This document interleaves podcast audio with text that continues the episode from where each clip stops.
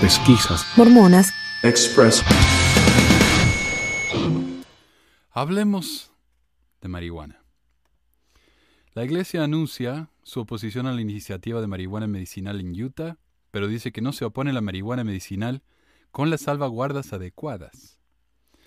La Iglesia de Jesucristo de los Santos en los últimos días se unió formalmente a la oposición contra la iniciativa de marihuana medicinal en Utah el jueves, añadiendo una poderosa voz a una lista de opositores que también incluía a docenas de otros grupos y figuras públicas.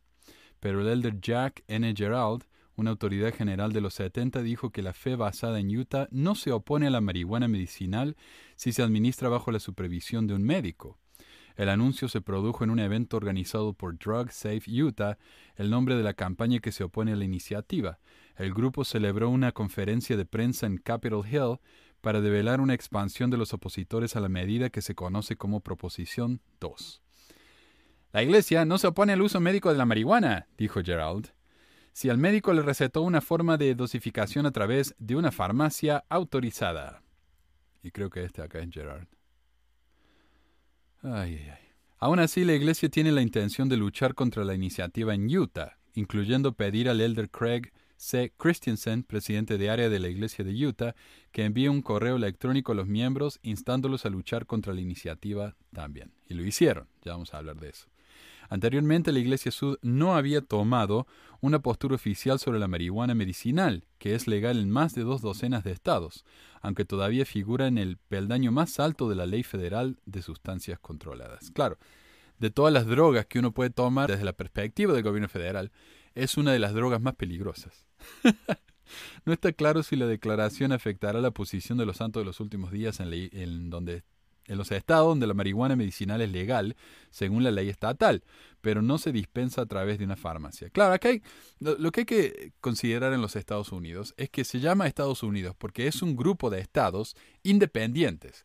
Muchos todavía tienen que eh, regirse según el gobierno federal, pero si un estado quiere hacer algo que va en contra del gobierno federal, a veces lo puede hacer. Por ejemplo, vender marihuana y hacerla legal a pesar de que es ilegal desde el punto de vista federal.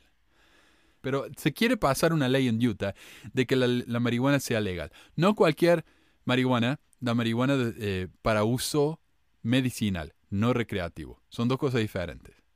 Yo para poder usar la marihuana en Utah, o es la, la ley que quieren pasar, necesito un permiso del doctor, una receta del doctor. Lo mismo que yo no puedo tomar eh, ciertas drogas, por más que sean legales y se pueden recetar, si yo no tengo una receta, no se puede.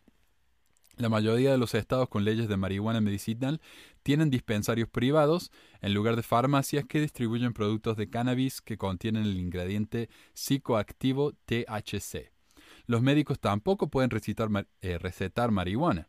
La Administración de Alimentos y Medicamentos de los Estados Unidos aprobó en junio el primer medicamento derivado del cannabis, una planta federalmente ilegal que 31 estados han legalizado para uso medicinal.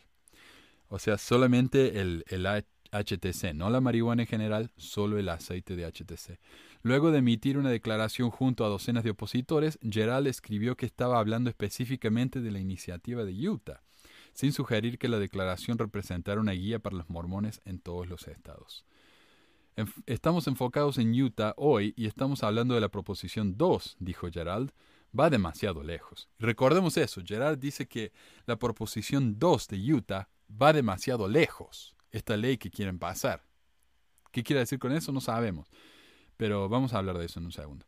El, el, grupo más amplio de opositores, que ahora también incluye donantes ricos y políticamente activos, dijo que estaba comprometido a trabajar con la legislatura en legislación alternativa que legalizara la marihuana para los pacientes.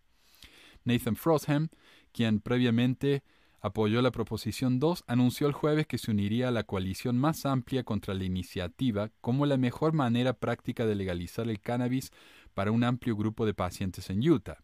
Si hacemos que todos participen, esto va a otro nivel, dijo Frostham. Esta es una mayor probabilidad de ayudar a los pacientes, en mi opinión.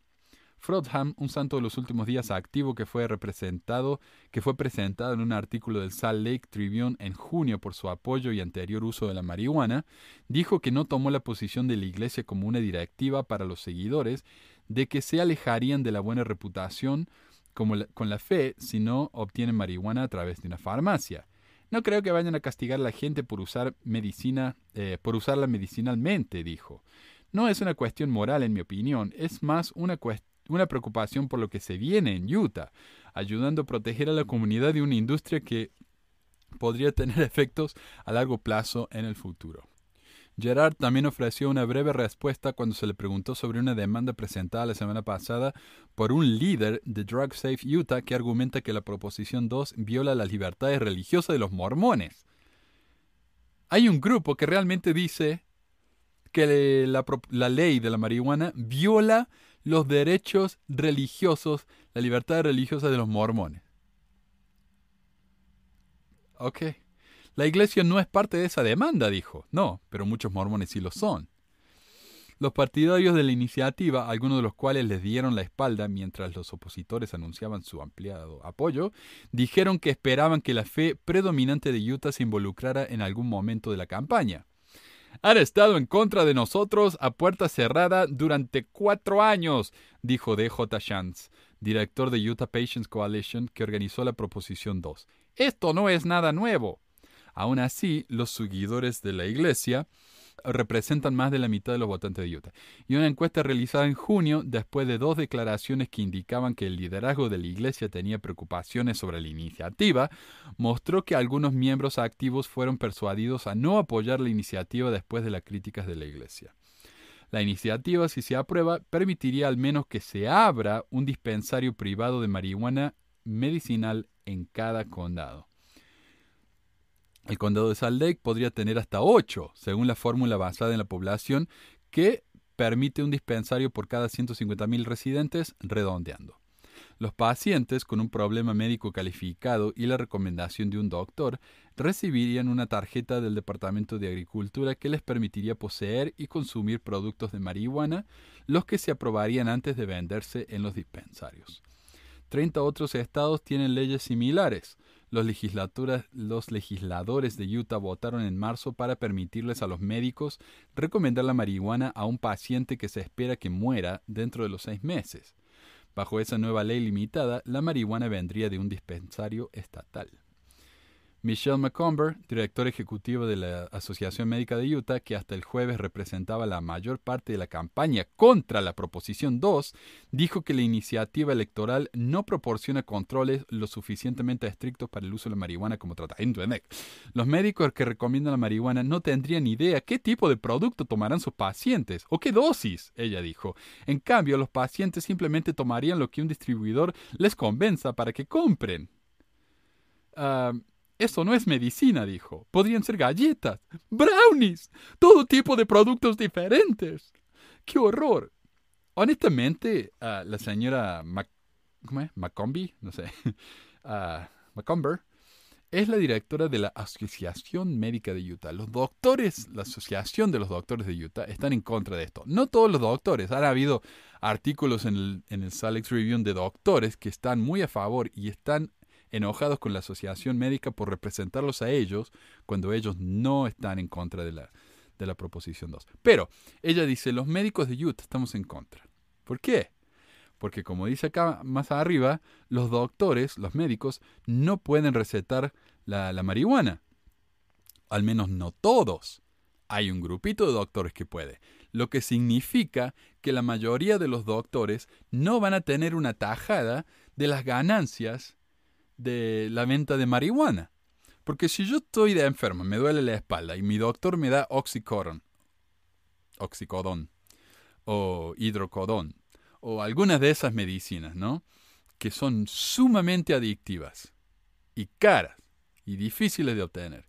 Mi doctor me da una receta para eso. El doctor se lleva una tajada de eso. Porque esas empresas siempre van a las oficinas de los doctores y, le dicen, por favor, ofrece mi producto. Si ofrece mi producto, te va a ir bien. Pero con la marihuana no es así. Ellos no se van a llevar una tajada. Entonces, ¿qué pasa? Están en contra. no sabemos qué, ah, ¿cómo dice acá? No sabemos qué dosis van a tomar. Entonces, simple, díganles, denle una receta para una dosis específica y asunto arreglado. Están haciendo un mar de una, de una gota de agua esto. A la oposición formal de la Iglesia Sud, la que dice tener la membresía del más del 60% de los habitantes de Utah, le siguen meses de trabajo entre bastidores, al principio para evitar la iniciativa y más recientemente para ayudar a reforzar el apoyo de la lucha contra ella. Claro, no querían que la iniciativa eh, apareciera en el voto, ni siquiera querían darle a la gente la oportunidad de votar por esto, pero ahora que está en el voto, están en contra de eso. Las encuestas de opinión pública han mostrado un apoyo mayoritario a la iniciativa. La mayoría de los yuteños, la cual Utah, la cual eh, en su mayoría es mormona, la mayoría de los yuteños están a favor de la medicina, de la, de la marihuana medicinal. ¿Qué les dice eso? Pero como dice acá, muchos estaban a favor del proyecto de ley este, pero cuando la iglesia se opuso, entonces todo, oh, ok, bueno, nos vamos a oponer. ¿Por qué? Porque la iglesia les dijo que se opongan, directamente. Y ya vamos a hablar de eso. Comentarios. Primero, no puedo dejar de hablar sobre cómo algunos miembros de la iglesia demandaron para que la propuesta no fuera aprobada, diciendo que va en contra de sus libertades religiosas. Si yo estoy con un dolor tremendo y lo único que me ayuda es la marihuana, ¿eso cómo afecta a la libertad religiosa de alguien? Si yo quisiera pasar una ley que obligue a que la gente fume tres porros por día, entonces sí podemos hablar de violación a la libertad religiosa. Si yo obligo que ellos rompan su ley de, de, de, dietaria, la palabra de sabiduría. Si yo les obligo a que la rompen, sí, eso es violación. Pero si yo yo estoy haciéndolo en la, en, la, privacidad de mi casa y no molesto a nadie. ¿Qué les importa? Lo que esta gente realmente quiere es que todo el mundo tenga prohibido hacer lo que ellos no pueden hacer a causa de su religión. Ellos no quieren tener libertad religiosa. Ellos quieren impedir la libertad de los demás. Esa es la realidad. La realidad es que si no les gusta la marihuana o el consumo de la marihuana, entonces no la consuman. Y listo, y déjenos al resto en paz. Porque la única razón por la que están en contra es que supuestamente va en contra de, de, la voluntad de Dios, de su palabra de sabiduría. Eso es todo. No hay razones científicas, sociológicas, psicológicas, nada. Es pura motivación religiosa. Lo mismo que con el matrimonio gay. Si uno saca el problema religioso del medio, no hay ningún, ningún inconveniente de que la gente tome su marihuana o se case gay o haga lo que se le ocurra, siempre y cuando no viole la ley. Es pura y exclusivamente una cuestión de fe. Segundo, algunos mormones dicen que la verdadera razón por la que están opuestos a la medida es porque va demasiado lejos. Con eso quieren decir que no hay montañas de regulaciones y que alguien puede consumir la marihuana en un aceite, en un caramelo, en un cigarro o en un brownie, en una galletita. El horror y, por alguna razón esto les parece desastroso. ¿Pero por qué? El THC, el tetrahidrocannabinol, creo que así se dice, es lo que produce el efecto de alivio de dolores, ansiedad, etc. Y ese químico va a estar presente ya sea en un cigarrillo, en una galletita, en un pastel o en lo que sea. Entonces, ¿para qué poner tantas reglas sobre cómo se puede consumir? El, el químico ese se va a consumir igual de una manera o la otra. ¿Qué problema hay cómo se hace? ¿Es que les da miedo que la gente coma demasiados carbohidratos si los consumen una galletita y van a engordar mucho? ¿O que la van a pasar demasiado bien si lo fuman y, y le va a gustar demasiado? Los remedios para chicos vienen en forma de caramelos, vienen en forma de tabletas masticables, vienen en forma de sprays. Entonces, ¿qué? ¿Debemos prohibir eso también? Ahora eso me lleva al tercer punto. Tal vez la iglesia no quiere que la marihuana se legalice porque los miembros se van a dar cuenta que el porro le gusta más que la iglesia y que los hace sentir mejor, que los libra de pensamientos innecesariamente opresivos, de la culpa y que a la larga tiene menos efectos negativos que la soda de naranja que la iglesia les permite tomar. Cuarto, en 13 estados la marihuana es legal, solo para ser usada medicinalmente, pero otros 8 estados también la legalizaron recreativamente, lo que lleva el total a 21 estados de 50. En el artículo, Gerard tiene miedo de que la propuesta de la ley en Utah va demasiado lejos. Sin embargo, en esos otros nueve estados no solo fueron más lejos que en Utah, fueron lo más lejos que se puede ir y se lo venden a cualquiera. Eh, para pasarla bien. No para medicinal, efecto medicinal, para cualquier cosa. Yo quiero ir, comprarme un caramelito de marihuana, me lo venden y punto. Y de hecho me, lo vendieron. Oh, oh, ah, y no solamente no hay problemas sociales, sino que en Colorado, por ejemplo, el primer estado en legalizar la marihuana para uso recreativo, ha hecho 500 millones de dólares desde el 2014, cuando la legalizó, en impuestos relacionados con el uso de la droga.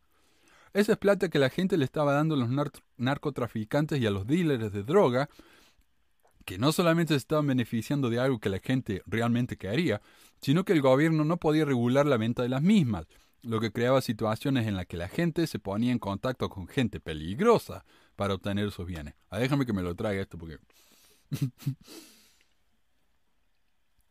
ok, y no podía controlar la calidad del producto. Ahora que el gobierno permite su venta, todo lo que uno tiene que hacer es ir a una de esas tiendas, pagar lo mismo que le habría costado en la calle o menos, pero en un ambiente más seguro, invitador, lo que a su vez ha creado trabajos honestos y lucrativos, beneficios para los dueños de esos dispensarios, para los empleados, para los clientes, para el gobierno mismo y en consecuencia para todos los ciudadanos de Colorado, ya que la plata esa que ganaron con los, con los impuestos, eso beneficia a todo el mundo. Piensen en todas las escuelas y en todas las calles que se puede hacer con 500 millones de dólares. Eh, a la vez que ofrece un mejor producto que es más seguro para sus clientes. Eso es a lo que se opone la iglesia. Finalmente, la Iglesia no se opone al uso de marihuana medicinal, solo a que la ley pase en Utah. O sea, la gente puede usar eh, marihuana medicinal en otros estados donde es legal. ¿Por qué? ¿Acaso no es pecado en otros lugares, pero en Utah sí? ¿O es que en Utah es un pecado peor que en otros lados? No se sabe. En una carta que la iglesia envió a sus miembros, y esta carta, alguien me preguntó si era real porque no lo podían creer, pero acá está, en LDS Living. Increíble. Ah, dice, queridos hermanos y hermanas, ok, en noviembre la proposición 2, una iniciativa que legalizaría la venta y el uso de marihuana, aparecerá en el voto. Sus defensores afirman que pondrá a la marihuana medicinal a disposición de quienes sufren de dolores debilitantes y otras enfermedades. Sin embargo, en verdad, va mucho más allá, creando una amenaza seria para la juventud y la seguridad pública, especialmente para nuestros jóvenes y jóvenes adultos, al hacer que la marihuana esté generalmente disponible con pocos controles. Con pocos controles. Esto es simplemente falso. La propuesta de ley para Utah es mucho más restringida que en otros estados, y eso no incluye a estados como Colorado, donde es incondicionalmente legal. La realidad es que la iglesia está usando, como de costumbre, tácticas de miedo para asustar a los votantes. Como ya hemos visto, el registro social en los estados donde la marihuana es legal, en cualquiera de sus formas, no ha aumentado para nada. Por supuesto, la Iglesia no ofrece ningún estudio o argumento para demostrar que su declaración es verdadera, y la razón es simple, esos estudios y argumentos no existen. Leyendo Snope, eh, refutaron un artículo donde dice que ahora que la marihuana es legal en Colorado, los chicos están fumando como loco en la escuela. Mostraron un, un aumento en el uso de, de, drogas de los chicos en la escuela en un promedio de, qué sé yo, seis meses. El problema con ese estudio es que el uso de drogas no era exclusivamente marihuana, sino todo tipo de drogas. El segundo problema es que ese estudio fue hecho antes de que la marihuana fuera legalizada. Entonces los chicos estaban usando más marihuana antes, no ahora. Ahora que la marihuana es regularizada, esas cosas se pueden eh, controlar. Antes no se podía controlar, porque quién sabe, si yo quiero ir y comprar marihuana en un dispensario y tengo 16 años, no me lo van a vender, y punto. Tal vez se lo puedo robar a mi papá, pero mi papá solo puede comprar una cierta cantidad, no puede comprar ilimitadas cantidades de marihuana. Entonces, estos argumentos simplemente son falsos. No hay mayores problemas de criminalidad, de desamparo, de jóvenes usando marihuana ilegalmente en la escuela. No hay ninguno de esos problemas. No se ha demostrado ninguno de esos problemas. Es simplemente mentira y una táctica de miedo. La carta entonces dice, como miembro de la coalición, instamos a los votantes de Utah a votar no a la proposición 2 y a unirse a nosotros en un llamado a los funcionarios estatales electos para que rápidamente trabajen con expertos médicos, pacientes y líderes comunitarios para encontrar una solución que funcione para todos los habitantes de Utah sin los efectos nocivos que se producirán si la proposición 2 se convierte en ley. Así es, escucharon bien, la Iglesia les acaba de decir a sus miembros cómo tienen que votar. Ya ni tratan de esconderlo, ya ni tratan de simular que no se meten en asuntos políticos. En este momento la Iglesia no tiene ningún problema en admitir abiertamente que quieren decirles a sus miembros que no deben votar según sus propias conciencias, sino que tienen que seguir la línea impuesta por la Iglesia. Y es lo mismo que hicieron durante la Proposición 8 en California con el voto, eh, con el matrimonio homosexual. Se opusieron, pero lo negaron. Después lo descubrieron y tuvieron que aceptar que sí, ellos pusieron millones de dólares para que la, para que la gente votara no en California al voto gay. Ahora, ni siquiera lo tratan de esconder, lo dicen públicamente en su sitio web, el pero por alguna razón piensan que ellos pueden seguir recibiendo sus excepciones, exenciones de impuestos, aunque se están metiendo en la política y diciéndole a sus miembros cómo votar. Y para recalcar lo ya dicho, la Iglesia vuelve a usar sus tácticas de miedo cuando habla de los efectos nocivos que se producirán si la proposición 2 se convierte en ley. Pero por última vez, ¿qué efectos nocivos? ¿Acaso pueden señalar a un solo ejemplo en el mundo en el que la legalización de la marihuana haya causado efectos nocivos? ¿Nocivos? Curiosamente, no he escuchado a la Iglesia condenar una sola vez el uso de opiáceos, los cuales son legales, recetados por doctores, pero los que han causado una epidemia de adicción en el país entero, al punto de considerarse una emergencia nacional. En 2016, 18.4 de cada 100.000 personas murieron en Utah de sobredosis de opiáceos. Casi cuatro muertes por encima del promedio nacional de 14.8. California, considerada la Babilonia moderna por los conservadores religiosos, tuvo 4.9 muertes en el mismo periodo. ¿Por qué? Porque en California la marihuana es legal. Entonces la gente en vez de fumar, eh, en vez de tomar eh, o algo que realmente los mate y los haga adictos, fuman marihuana, se alivian el, el dolor y listo. Si consideramos que Utah tiene 3.1 millones de habitantes, entonces, en el 2016 solos, unas 570 personas murieron por su adicción a drogas que la Iglesia no ha incluido en su lista de cosas prohibidas en su palabra de sabiduría. A propósito, ¿saben cuántas personas han muerto por sobredosis de marihuana en la historia del mundo? Cero.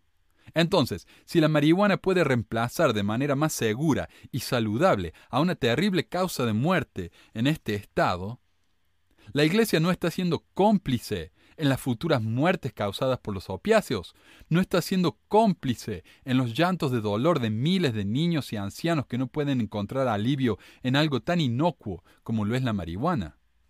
En una carta abierta en el Salt Tribune, el comentarista Robert Kirby escribió, Soy un usuario de marihuana y soy un mormón.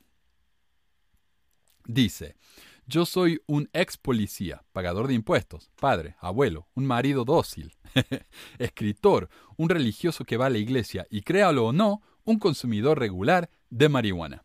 Varias veces a la semana violo la ley al recurrir a la hierba para controlar el dolor. Eh, es en la forma de un aceite a base de THC que utilizo para combatir la artritis, las rodillas doloridas y una variedad de punzadas duraderas de cirugías causadas por una vida de desafíos inmaduros, pero legales, a los que debería haber dicho que no. La marihuana también me ayudó a vencer una adicción de 18 meses a Percocet, lo que fue dispensado legalmente durante ese tiempo por profesionales bien capacitados y aprobados por personas que pensaban que era lo mejor para mí porque técnicamente no violaba el código de salud de la fe mormona, la palabra de sabiduría. Una iniciativa actual, la propuesta 2, está destinada a ayudar a que la marihuana medicinal esté más ampliamente disponible en Utah, eso sería bueno, pero no absolutamente necesario, ya que planeo continuar violando la ley mientras me permita caminar y dormir con menos dolor y sin adicción. Entiendo que no todas las personas lo ven de esta manera, por temor a que la legalización de la marihuana médica infrinja sus derechos a practicar su religión. Un líder de la oposición de la Proposición 2 es el abogado y mormón activo Walter J. Plumb III, que ve todo tipo de males en la legalización de la hierba medicinal, incluyendo el pisoteo de las libertades religiosas sagradas. Y escuchen esto. En los Estados Unidos de América, los miembros de todas las religiones, incluida la Iglesia de Jesucristo de los Santos de los Últimos Días, tienen el derecho constitucional de ejercer sus creencias religiosas, dice la demanda. Esto incluye el derecho a no relacionarse, estar cerca o hacer negocios con personas involucradas en actividades que su, que su religión considera repugnantes. Entonces, eso quiere decir que no hacen negocios y no se relacionan con personas que tienen sexo matrimonial, con personas que toman alcohol, con personas que fuman, con personas que son eh, satanistas o lo que fuera. Esto es muy eh, específico, ¿no? Esta crítica. Solo las personas que quieren fumar. Si no te gusta, entonces múdate, loco. Ah, múdate a una isla. No, como él es religioso, él no quiere estar relacionado con ninguna persona que haga nada inmundo. ¡Qué estúpido! Vamos a hablar de repugnante por un minuto, específicamente en lo que se refiere a la religión. Ejercer la creencia justo en una iglesia, incluida a la que yo pertenezco, dice Kirby, ha demostrado ser una amenaza regular y mucho mayor para el bienestar social que una planta que crece en una zanja. No estoy drogado en este momento. No necesito entender que no fue un grupo de fanáticos adictos quienes nos dieron la poligamia, el racismo, la masacre, la marginalización de las mujeres y las políticas que promueven las elevadas tasas de suicidio entre los homosexuales. Mientras realizaba una investigación personal sobre el efecto reductor del dolor de la marihuana, de hecho, asistí a la iglesia un par de veces mientras estaba completamente drogado. No apoyo este tipo de comportamiento, pero debo señalar que incluso en esta condición no pude entender la exclusión del bautismo a los hijos de los padres homosexuales. Esto nos lleva a la legalización del uso recreativo de la marihuana, la cual yo no defiendo. Hablo por experiencia en ambos lados de la ley. Después de la escuela secundaria, una vez manejé a Park City con Jimi Hendrix en mi asiento trasero. Estoy bastante seguro. si pudiera reemplazar el alcohol por la marihuana en términos de legalización, lo haría. Como policía, siempre preferí tratar con marihuaneros que con borrachos. Por la sencilla razón de que la hierba nunca les parecía hacer creer a las personas que eran más inteligentes, más fuertes, más talentosas, más coordinadas y o de mejor aspecto. Por lo tanto, hasta que se pueda medir la marihuana para determinar un nivel presunto de intoxicación, no creo que necesitemos más personas discapacitadas en la carretera. Pero la marihuana, aplicada tópicamente, no te droga, o al menos no me lo hace a mí. Pero qué sé yo, tengo aceite de cannabis en ambas rodillas en este momento, tal vez estoy tan drogado que no puedo ver el efecto terrible que está teniendo en mí. Pero bueno, ¿De qué estábamos hablando?